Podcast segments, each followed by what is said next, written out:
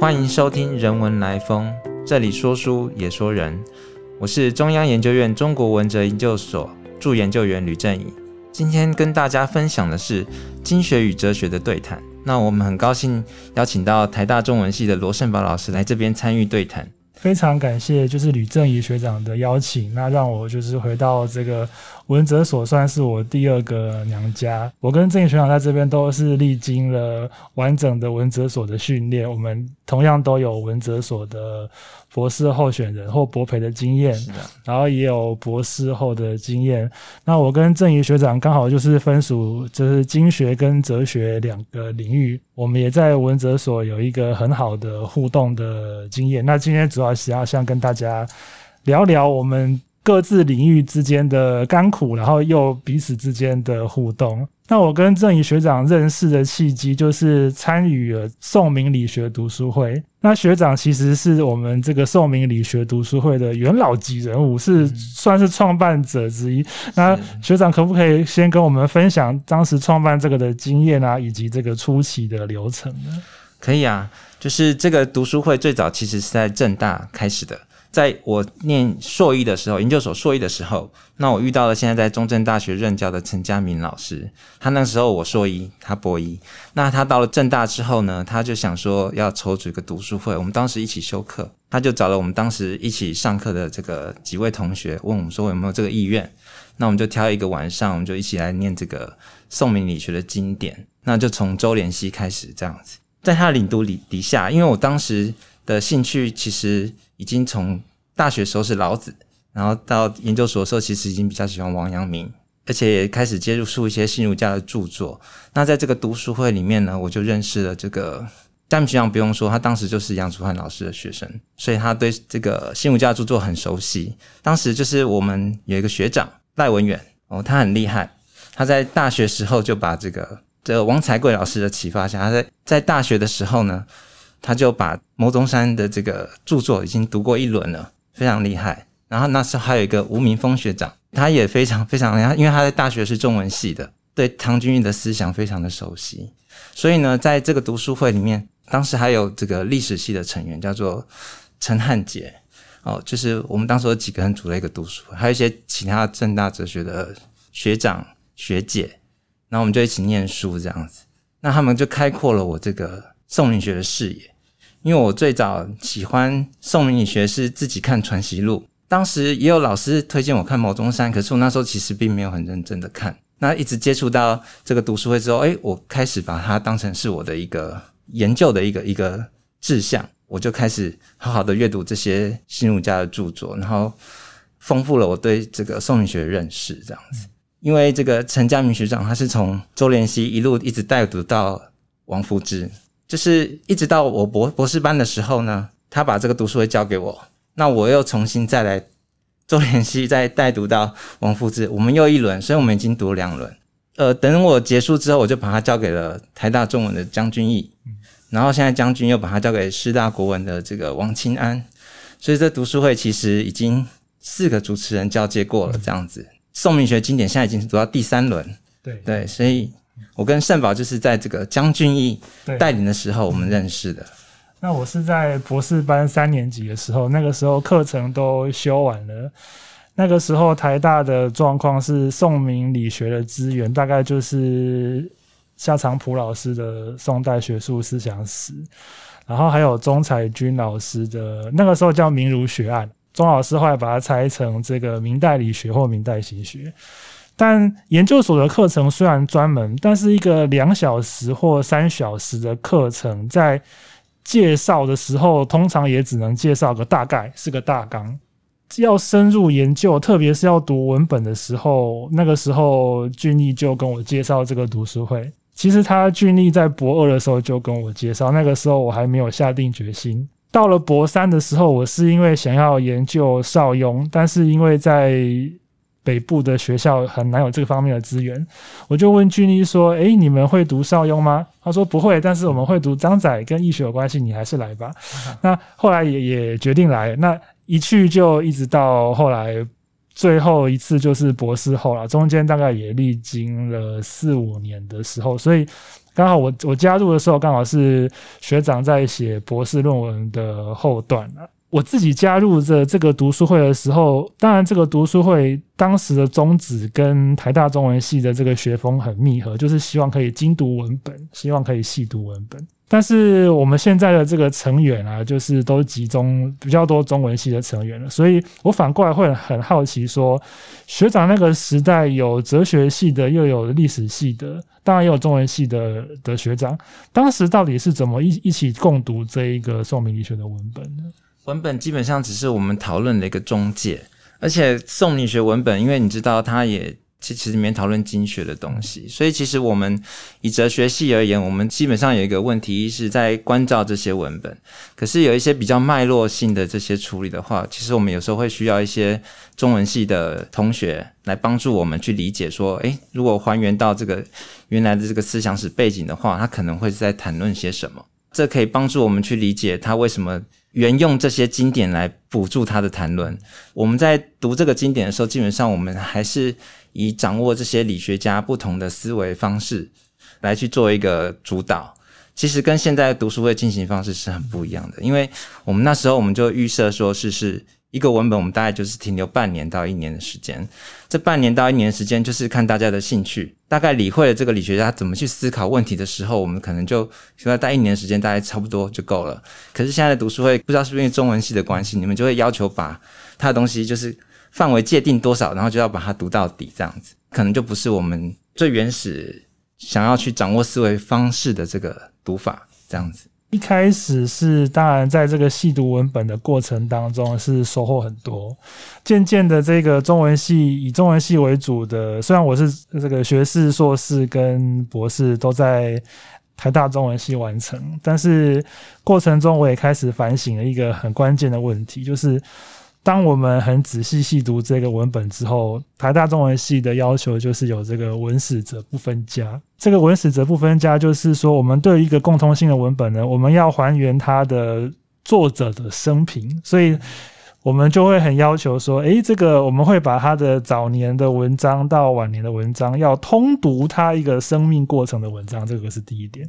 接下来呢，我们现在做研究有这个参考文献，我们也想要了解说，诶，这个思想家或这个学者他以前到底读过了哪些书，要去还原他的这些知识背景。然后呢，在这个经学的要求上，还会去想说，他怎么去如何读通一个经典，他用了哪些的根据，有没有就是这个思想圆融之外，有某一些训诂或是文献学上的证据作为支撑呢？这听起来很理想，但是就会很发现说。当我们还原了这一个历史的现况，我们要怎么样把它安置到当代的时候，出现了一个困难，就是这一个思想史的脉络在当代的哲学意义是什么？这个是我们目前看到这个读书会运行的一个被我视为是以中文系为主的一个缺点的啦，所以才会有前面那些疑问，我们反而会很很需要像是以前这样子有一些哲学系的。同学。那也在趁这个机会做个宣传，希望这个有兴趣对这个思想研究、儒学研究，还有宋明理学研究、经学研究有兴趣的同学呢，可以就是参加我们这个读书会。我们依旧还是存活着，虽然我们现在人越来越少了，这个也是继续在存活着。那反过来，这个在哲学界的现况，就是说，哲学界的儒学研究现在的现况，会不会是因为越来越少人研究儒学，所以来参加这个读书会的人也比较少一些，这样子？就是在哲学界，现在也是越来越少人研究了，所以我们现在其实就是会想要透过一些工作坊啊，或者说一些奖励的方式，也希望说可以再多培养，或者说再多发掘一些人才，希望他们可以多多参与这个宋明理学的研究。确实是有这个困难，所以现在在读书会在招募人员的时候，确实就是会遇到这这个困难。我们现在身为老师，我们可能要对我们行语，对我们我们可能要多着点力在这个上面，这样子对，然后吸引大家来做这个研究。就是我们越来越意识到说，即便到我们现在有一个专职，要回到过去像这样坐下来精跟大家精读文本的时代，已经很难回到像以前那么那么充裕的时间去读这个文本了。所以，我们也是真的是很希望说，有兴趣的同学可以利用您现在最最黄金、最美好的时刻来。做一段就是精读文本的历程，这个这就这是我们共同的经验啊。即便是从哲学出发，还是从经典出发，就是在好好的把一个文献读懂，是共同的基本要求。对对对。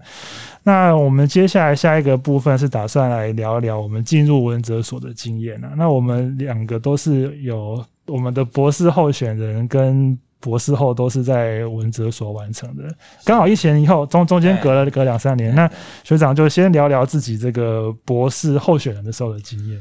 我是在论文撰写的初期，就是我刚完成这个计划，我第一年我就申请到这个文哲所的博士候选人。呃，在这段期间，就是我从事这个博士论文撰写的这个期间呢，我发现文哲所的资源非常的丰富，所以只要我对我的这个博论呢。有一个什么样的新的想法，在同一栋里面就有一个图书馆啊，所以我我马上就可以去翻阅，说，哎，有什么资什么样的资源可以运用？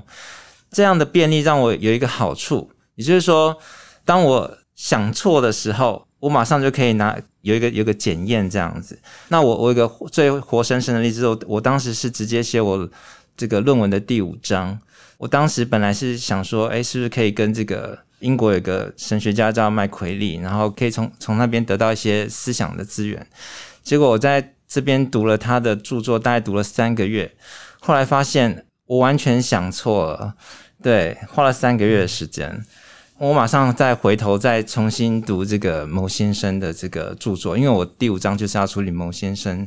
的一个一个问题。这样子，我我又花了四个月的时间，结果变成说。我就我整整就大概就花了到隔年的二月啊，然后我才开始写我的第五章，哎，就是非常非常非常久的时间。可是这样有好处，就是说，因为我在这边我的思考可以马上得到一个澄清，然后而且这边文献非常的丰富，所以呢，我就马上可以更改我的方向。虽然说我最后只是完成了一章，就是在这一年之后我只完成那一章，可是呢，它为我的博论留下了一个一个很好的开头。因为我后来发现，我第二章处理湖湘学派这一部分，是我当初不在我规划里面的，就是因为我这个论文方向的修正，然后加上这边的文献非常的丰富，利于我检索，所以我呢，我就发现说，哎，我应该再多一章，然后来谈论这个湖湘学派。这边就有一个创新的东西出现，这个是可以提供一个宋明学的新知识。那我觉得这是也是一个蛮难得的经验。这样，虽然我最后没有在这边完成论文，还是回去自己写论文这样子。虽然有那个先后的差别，但是就是至少就是走到一个正确的终点，是一个很很，我觉得是一个很重要的事情。是啊一定是公布唐卷的。这个也就是只有在文哲所这样的环境，给我们一个很充足的时间呐，让我们去容错。这个是我也是我现在回想起来，在这个博士候选人阶段是最难能可贵的。那在分享我自己的经验之前，也是要做一个见证啊，就是这个见证要说的是我自己在。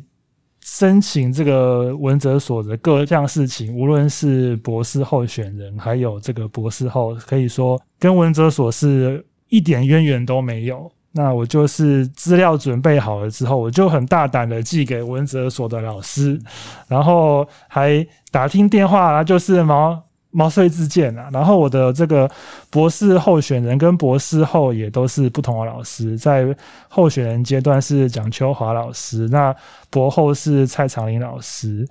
我要说的事情是说，这个过程其实我我觉得，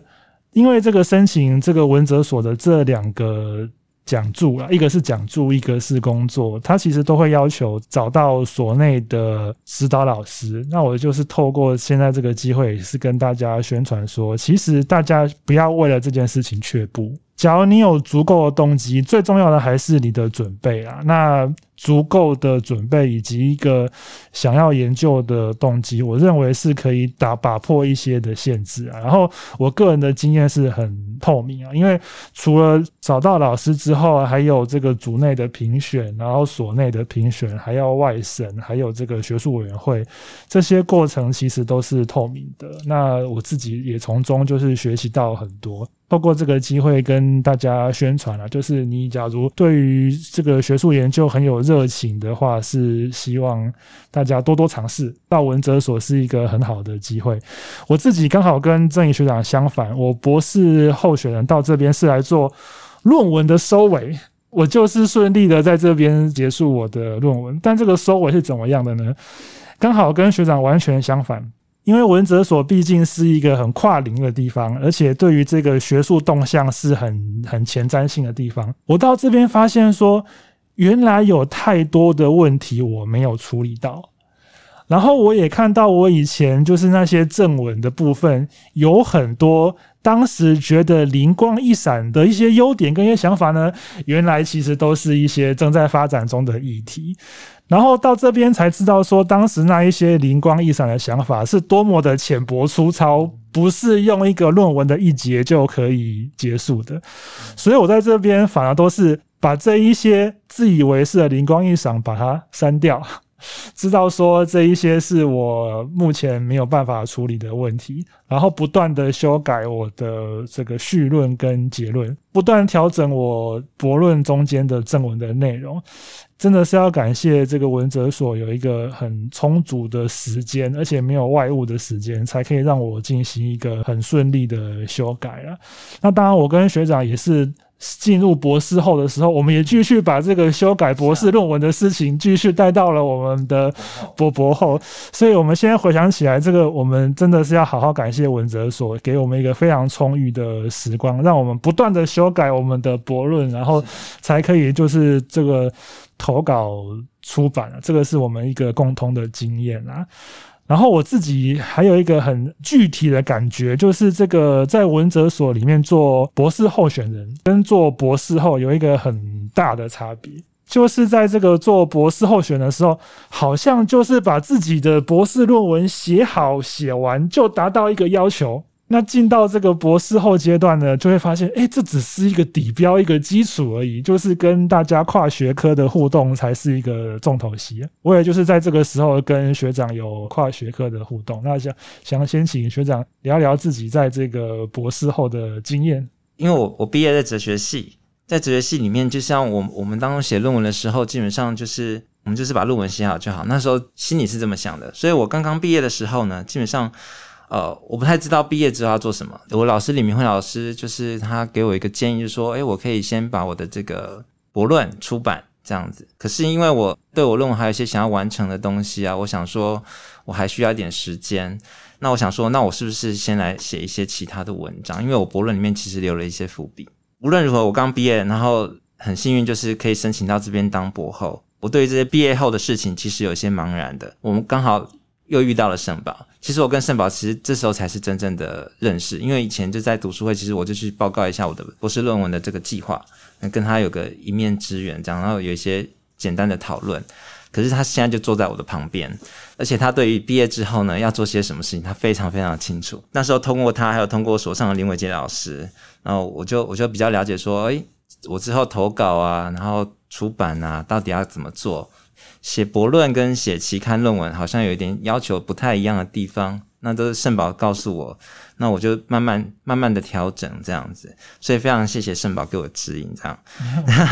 对 对对，这样我博后对我博后后来比较有一个比较好的规划这样子，而且就是因为他做易学，然后也做宋理学，我刚刚提到湖湘学派，我们两个居然在湖湘学派可以有一个交集。就是因为这样的关系，所以我们就常常有一些讨论这样子。因为我原来就有这个明代理学的训练，所以加上我后来又做朱子学，圣宝呢，他就邀请我一起读这个钟彩君老师的《明清程朱理学的演变》这个书，为为我们之后就是想要去参加这个明清研究国际学术会议做做一些准备。那就在这个圣宝的这个组织下，然后，然后他也邀请这个所上的刘伯宏老师跟我们一起一起组个 panel 来去参加，我们就完成了一次这个金泽合作的一个工作，这样。然后我们后来办了一个工作坊，所以那次合作蛮愉快的，就是说，诶，没想到哲学系跟经学可以有有一个这么这么好的融合。然后我希望说以后也可以继续下去这样子。刚好跟我跟中央院的明清研究隔开啊，就是刚好就是这个明清研究的隔一年，我们就会希望，我们会当然是希望所有跟经学研究跟哲学有有兴趣的，特别是可以有互动的议题的，我们都会希望邀邀请来参加我们的工作坊啊。其实也就是把你的。一些想法、论文啊，提到文哲所的会场，我们一起来交流而已啊，这样子就是也是希望可以借由这样的一个过程呢，就是呃完成自己的思考啊，达到这个惊蛰互动的理想啊。离真正的这个互相应用还有一一段很长的距离啊，但是其实这个也是一个至少有总比没有好，至至少起步了，而且也也有一些小小的的一些成果这样子啊。那我自己也是一样，在这边当博士后研究阶段啊，在这边就是最大的跟台大中文系我那个时候啊最大的差别就是中研院文哲所有两个。台大中文没有的强项，第一个就是东亚研究，第二个就是明清研究。在我那一个年代，在研究这两个领域的时候，我们都是处于一个有兴趣私下自己看，但是我们没有一个交流的平台。那到了这一边，无论是韩国儒学啊、东亚儒学啊，特别是一些。最新的哲学议题，其实我都是必须要靠郑怡学长的介绍。像举凡是在我们撰写论文的时候，各式各样的这个哲学词汇，其实我心中都会有一些害怕。都觉得这个不知道该怎么选择。这个时候，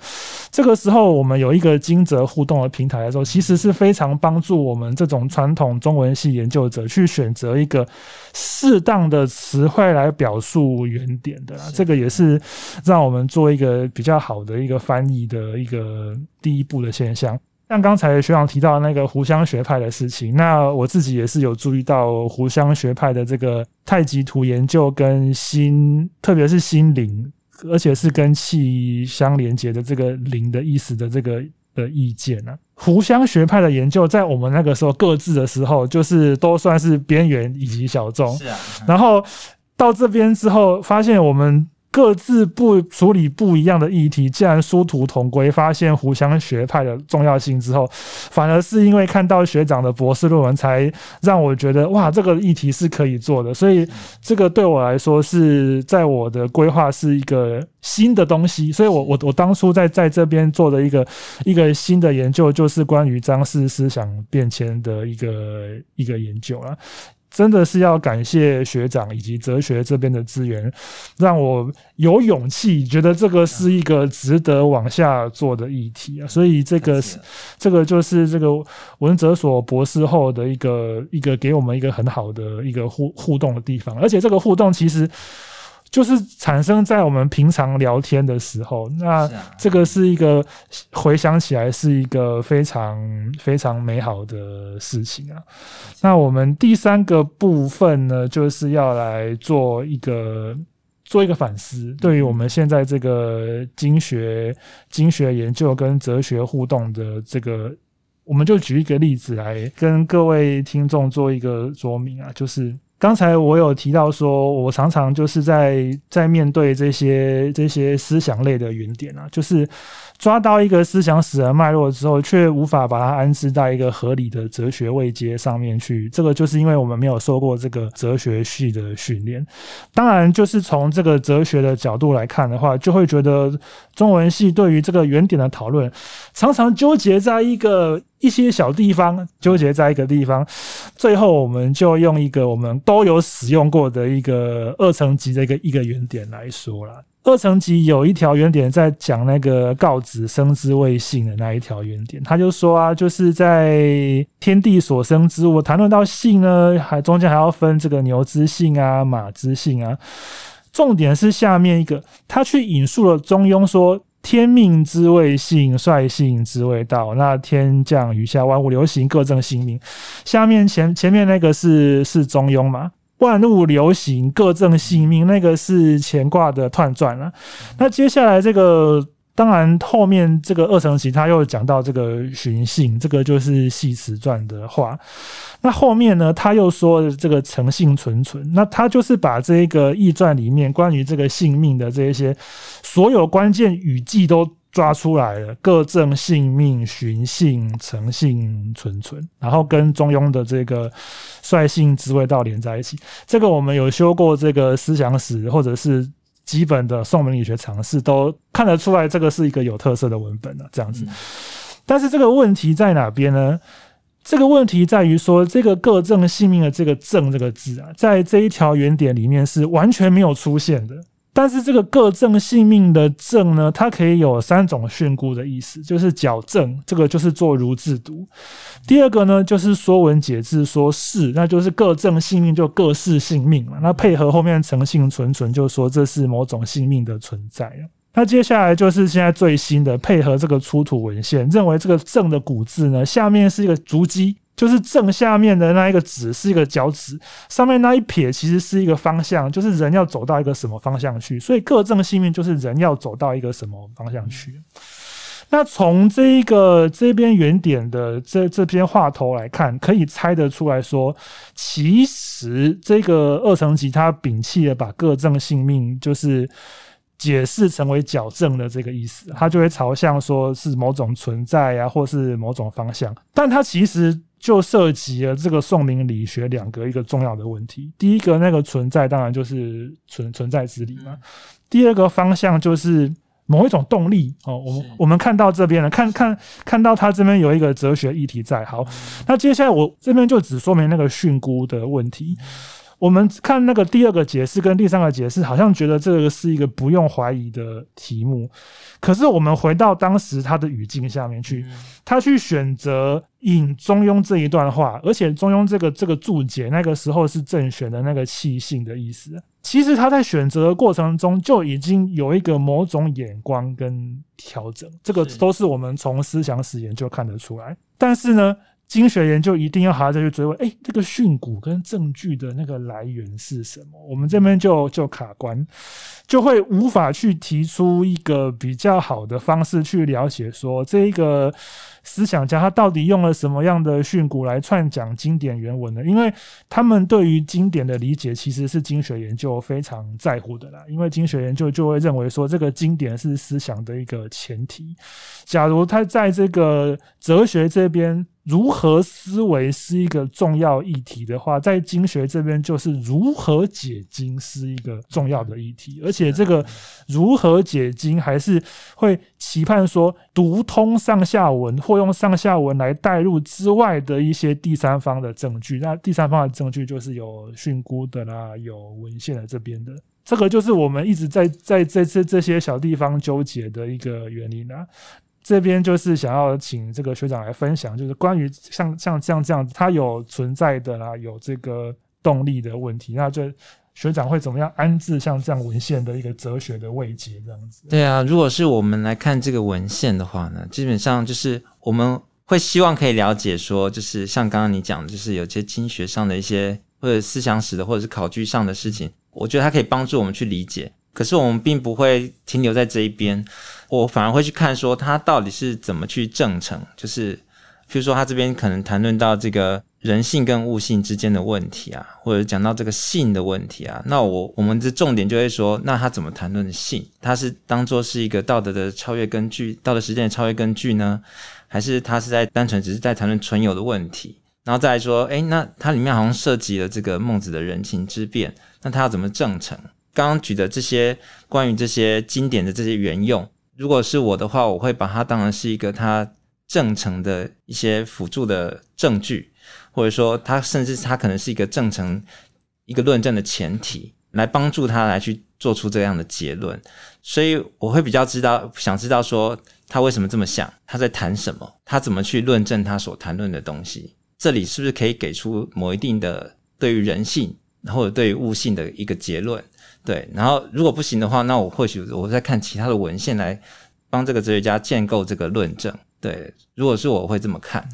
关于这个经学或者思想史的背景，辅助我来去了解他们为什么原用这一些当做他论证的前提，或者当做他原因来作为说明的这个资源，这样子。其实我们看这文献的角度，其实是非常不一样的。对，即便是面对一个共通性的原点啊，这个是我们金金泽对话的一个基础啊。我们有一有一些共通性的原点，但其实我们还是在这个观看角度上，还是保有各自的不同的出发点。刚好相反，这个也是一个很有趣的一个一个现象。当然，而且就是这个就是互补啊，这个就是缺一不可。这个两个两个方向都要存在，才可以看到这个历史的面相，也才可以看到这个当代的面相啊。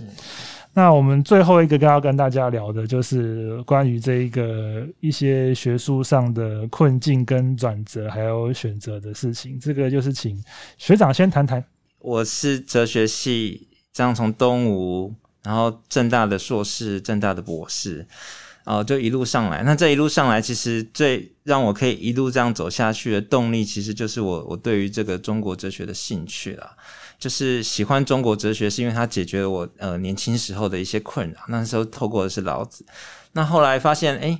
因为人作为这个存在，就是要在这个世界上存在啊。那老子没办法帮我做一些存在上的决断，所以我后来读到这个《传习录》，读到王阳明。哦，我非常喜欢他的哲学，我就从这个硕士班开始，就是我就以王阳明还有阳明后学作为我的这个硕士论文题目。那我重点是我要了解他的良知概念到底是什么，就是为什么阳明后学会去炒这个良知的概念。做完这个硕论之后，那我很很有兴趣，所以我就去念博士啊。那可是博士呢？你知道，到博士班阶段其实是一个非常漫长，而且你可能有各种经济压力啊，或者说甚至你要步入婚姻啊，有些家庭上的压力啊。所以在这个博士求学阶段呢，就是呃，其实我中间有一度想要就是中断放弃，可是呢，我也不是很敢跟我的这个指导老师说。然后后来有一次机会呢，我就问了这个李老师，就是我的老师就是李明辉老师，然后问他说，为什么到了他这个学术地位啊？他还这么有动力，那写的文章呢，都还是这么质量具足，而且他的分析还是这么的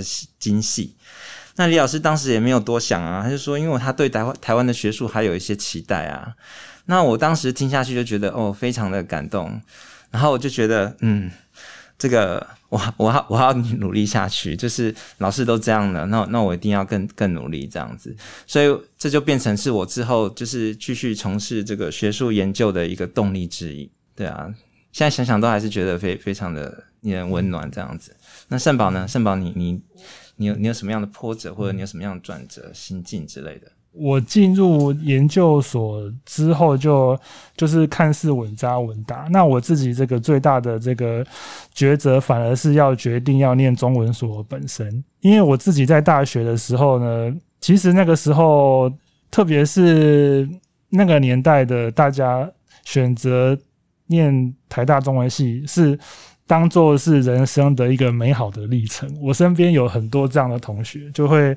我我印象很深刻。我有一个念中心生科的好朋友，因为我高中是第三类组的，他就说，假如我可以考上台大中文的话，我我我就会选择念台大中文。所以那个时候对台大中文是有有某一种幻想，可是不会，大家都会知道这个现实，不会把它当做是一个长久长久的的。归属啦，但是觉得有念过这四年是一个美好的事情，所以我那个时候也是用这种心态在处理我大学的课业，也也就是说，单纯就是念开心的而已，我也没有要追求什么分数很高分，没有，就刚好六七十分刚好过，然后念的念得开开心心这样子。到了高年级的时候，就渐渐就有有一些老师他会说。觉得我可以做研究，可是那个，即便到现在，我也是很很难体会这个意思，就是因为老师也没有给我特别高分啊，也是给我一个普普通通的分数，然后跟我说：“ 哎，你很适合做研究。”这样子。既然老师这么说，那我就来准备看看。然后后来就就进入了研究所阶段了。开始以它作为一个职业生涯的时候，我就开始后悔我大学翘课啊、混啊、玩啊这样子。而且在大学阶段的时候，大学一百二十八个学分，到了研究所了不起三十个、二十四个，远远不足大学那个学分的。所以我。即便到现在啊，就是即便到现在在课堂上教书，我都会对于自己就是到底有没有足够的这一些涵养可以教学或者是做研究，其实内心都是保持着会先自己怀疑的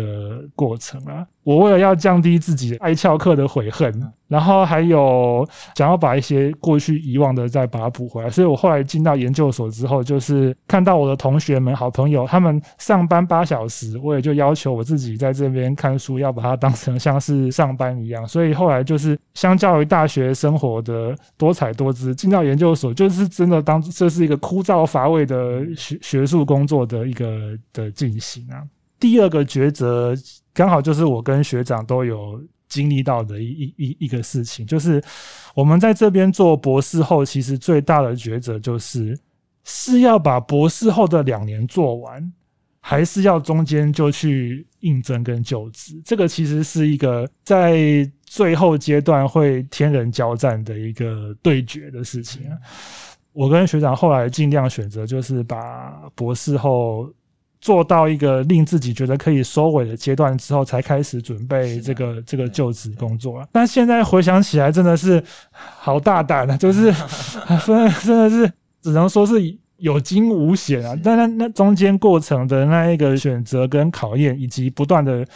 投资料，那个其实是一个很很大的一个抉择啊。对，这个不知道学长有没有这样的这样的感觉啊？是啊，就是因为我也没有文章，然后可是。当时有有些是有一些机会，那时候我记得正大、中央好像都都有缺的，有些已经在外面就业的的朋友们就会说你就投啊，就就是多尝试嘛。可是可是那时候我想说，呃，我想要在毕业之后还是多沉潜一些这样子，然后再加上我可应该我也就是没有没有其他期刊论文，我也我也觉得我应该要保守一点点。那那。无论如何，我那时候我都决定就是不投这样子。那时候也下了蛮大的决心，因为也会怕，因为说，因为你知道，就是这个职缺其实非常少的，可能过了这一次之后，可能就没有下一次了。对啊，所以那时候也是，确实是蛮惊险。现在想起来，那时候不会觉得，那时候觉得，嗯，就是孤注一掷嘛，就是这样。然后，而且而且我我的个性就是，我下定决心要做什么事，我就基本上我就是把它贯彻到底，然后我就是全心只准备那一件事。我有问过圣宝，圣宝他他也是这么看，他觉得他要把博后给做完，这个就是增加我们两个想说要死一起死，对对对对，这种心情。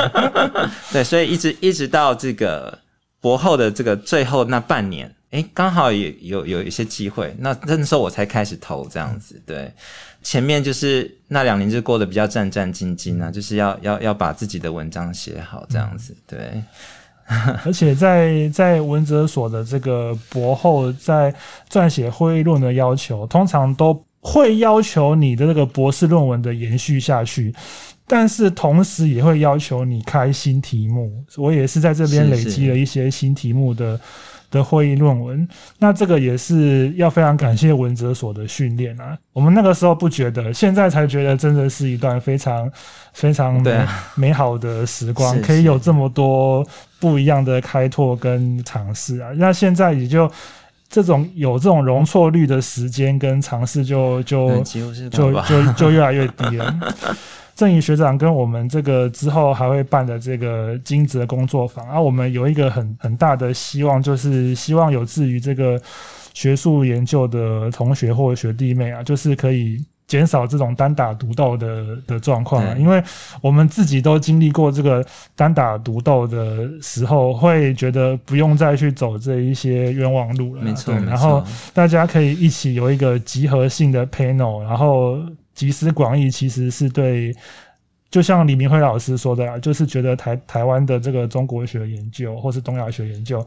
还是有自己的特色啊。不敢说我希望啊，但是很有台湾的特色，这个是很明显可以感受得到的。而且这个是希望有更多的同学跟学弟妹可以继续加入，就是经学研究跟哲学研究的行列。那我们今天的这个 podcast 就到这边，好，谢谢您的收听。如果喜欢我们的分享，邀请您按下订阅支持。如果对节目内容有任何想法，欢迎 email 到听众信箱与我们交流。我们下次见。